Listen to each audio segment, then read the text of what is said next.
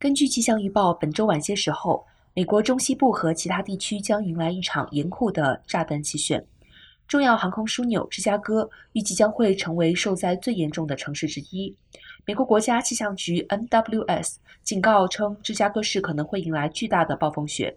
截至周二早上，总部位于芝加哥的美联航发布了四个单独的冬季天气改签费用豁免，针对中西部德州、东海岸以及中部和西北部。包括美国航空和西南航空在内的其他主要美国航空公司，也都发布了各种与天气有关的改签费用豁免。